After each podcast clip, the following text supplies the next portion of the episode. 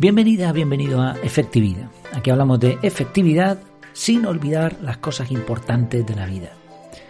En el día de hoy vamos a reseñar un libro. El libro se titula El arte del mínimo esfuerzo de Bárbara Berkham. Berkham. ¿Qué sientes al oír la expresión el arte del mínimo esfuerzo? Mm, creo que muchos piensan de forma negativa al respecto de esta frase. Sin embargo, la efectividad personal tiene como objetivo lograr resultados precisamente con el mínimo esfuerzo posible. Si puedes llevar una piedra en una carretilla, ¿por qué ibas a echártela al hombro? A menos que estés haciendo ejercicio, ¿no? O algo así, no sé. Pero en general hay que buscar la opción más cómoda. Por eso en el episodio de hoy vamos a reseñar este interesante libro que se titula, el título completo es El arte del mínimo esfuerzo, cómo conseguir más con menos. Empecemos hablando del aspecto y contenido del libro. El libro es bastante corto y de fácil lectura, es uno de los más cortos que he leído últimamente. La verdad que no, la autora no se ha complicado la vida y ha hecho honor al título del libro. en el índice podemos observar la simplicidad del libro, tiene una introducción y una serie de temas principales sustentados por capítulos breves. Y al final de cada tema principal un resumen con los puntos prácticos. Además, al final del libro hay una sección que me gustó bastante, titulada Resumen para aficionados a la lectura rápida. me gusta el concepto porque la verdadera lectura rápida es no es leer muy rápido, sino leer lo esencial, que es mucho mejor. Así, un libro muy largo, si solo fueses a las partes que te interesan, lo leerías en muy poco tiempo. Así, bien, porque la autora practica lo que predica. El libro termina con una breve bibliografía y no tiene mucho más. El objetivo está implícito en el título, lo dice muy claro. La idea es buscar estrategias para gastar el mínimo esfuerzo posible, hacer más con menos. Y en la introducción ya la autora dice lo siguiente. Seguro que lo has notado. Un monumento se desmorona lentamente. Es el monumento al trabajador incansable. Trabajar mucho y pasar muchas horas en la oficina estaba muy bien visto antes. La mayoría de la gente creía que el éxito se conseguía siendo muy trabajador. Quienes se desploman prosperan, consiguen algo en la vida. Eso era antes. Y estoy de acuerdo con esta afirmación. Para trabajar de esta manera ya tenemos burros de carga y robots. Mm, se supone que con lo que hemos avanzado deberíamos ser capaces de trabajar menos. Y además hay tanta gente disponible para trabajar y tantas tareas de alto valor y de impacto que no tiene sentido deslomarse, ¿no? aunque evidentemente el esfuerzo sigue siendo importante.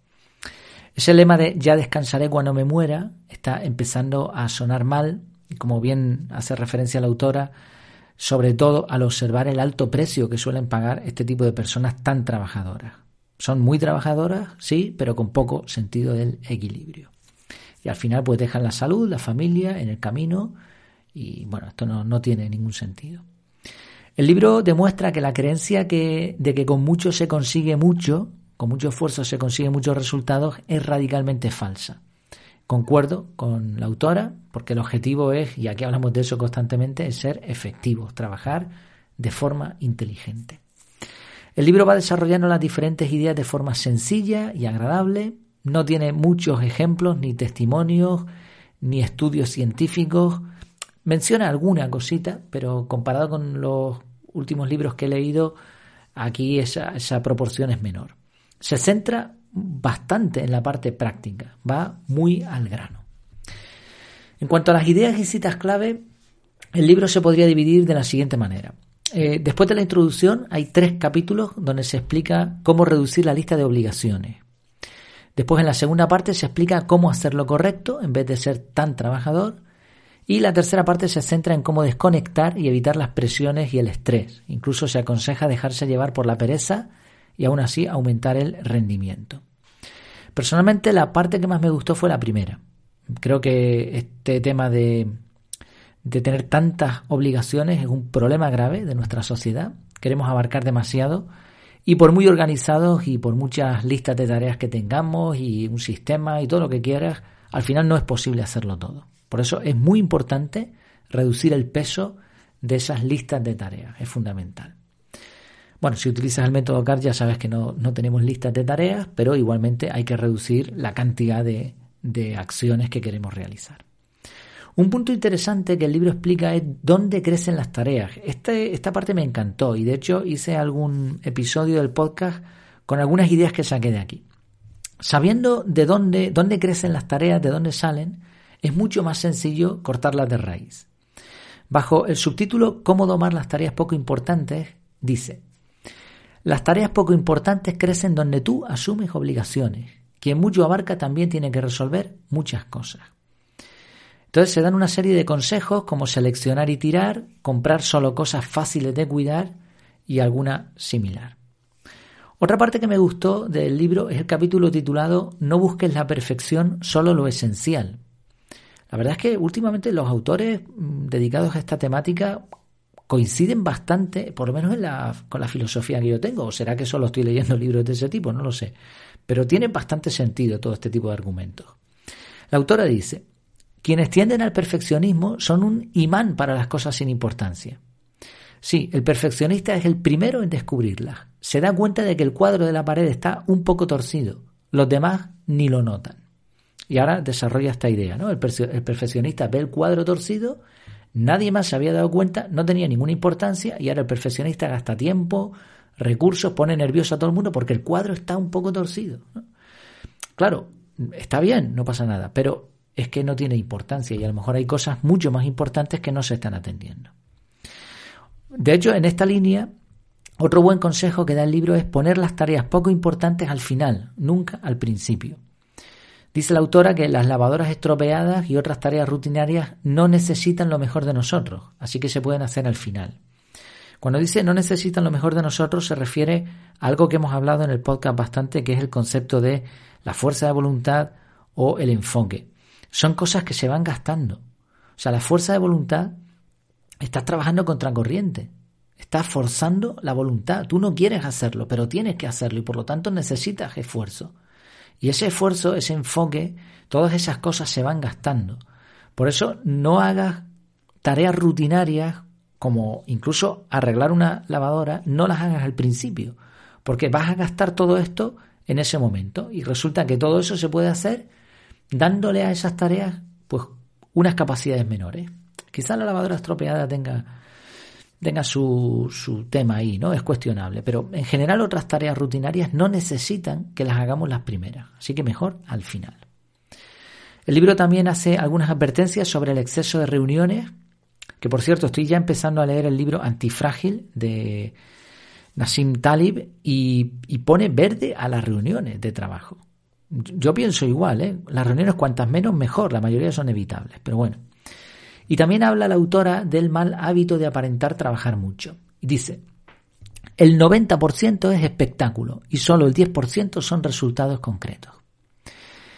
La realidad es que a las personas sobrecargadas les falta una gestión sofisticada de su tiempo o una técnica de trabajo más eficiente. Y de esta manera la autora enlaza el título con la organización.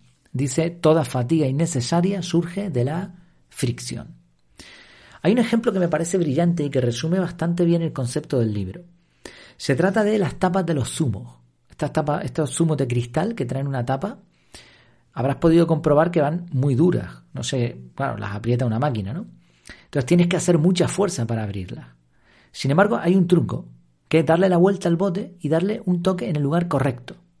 Y entonces, por el efecto del viento y perdón, del viento, del aire interior y del golpe que tú le das, la tapa se va a abrir después casi sin esfuerzo.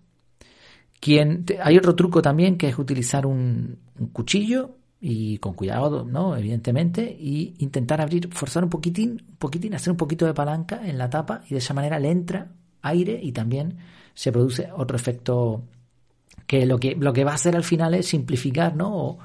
O, hacer más sencilla la apertura de la tapa del bote. Entonces, quien conoce estos trucos no va a gastar fuerzas en intentar abrir el zumo, sino que va directamente a ejecutar el truco. Y esto sirve para la mayoría de las actividades. El objetivo en cualquier proceso es encontrar el truco. Y esto no va, no va a dar peor calidad. No tiene por qué. Esto nos va a dar más velocidad consiguiendo igualmente resultados. Y eso es, ¿cómo se llama eso? Pues efectividad en estado puro.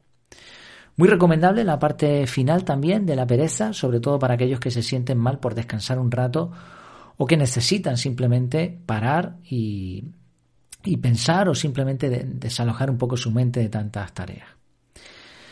La verdad es que eh, en general, y después de analizar un poquito todo esto, mm, creo que he acertado reseñando el libro, tenía algunas dudas porque, a ver, francamente no es un gran libro, al menos para mi gusto.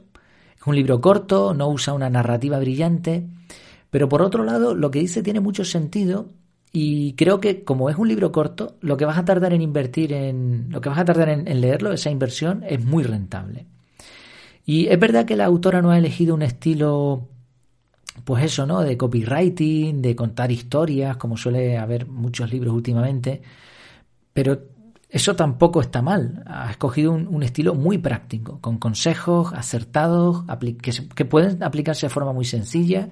Y también hay algunos capítulos, algunas secciones bastante inspiradores. Así que creo que sí, que es un libro que te puedo recomendar.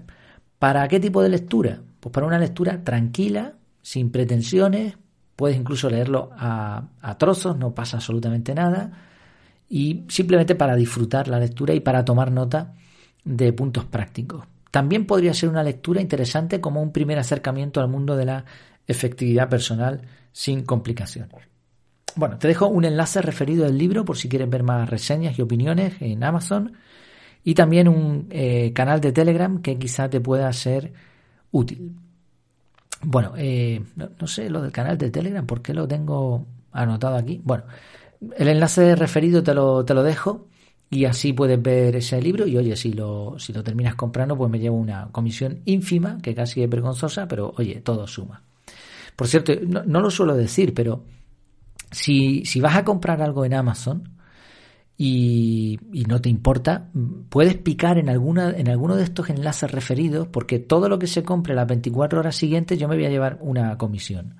Entonces, ya digo, no, no será mucho, pero todo suma. Además tengo algunos proyectos en mente para un futuro, entonces bueno, todo lo que lo que pueda sumar así en este sentido pues se agradece. Pues muchas gracias por tu tiempo. Ya me contarás también en el canal de Telegram qué te parece este libro, si lo has podido leer o si tienes intención o cualquier duda, ahí estamos. Muchas gracias por tu tiempo y por tu atención y hasta la próxima.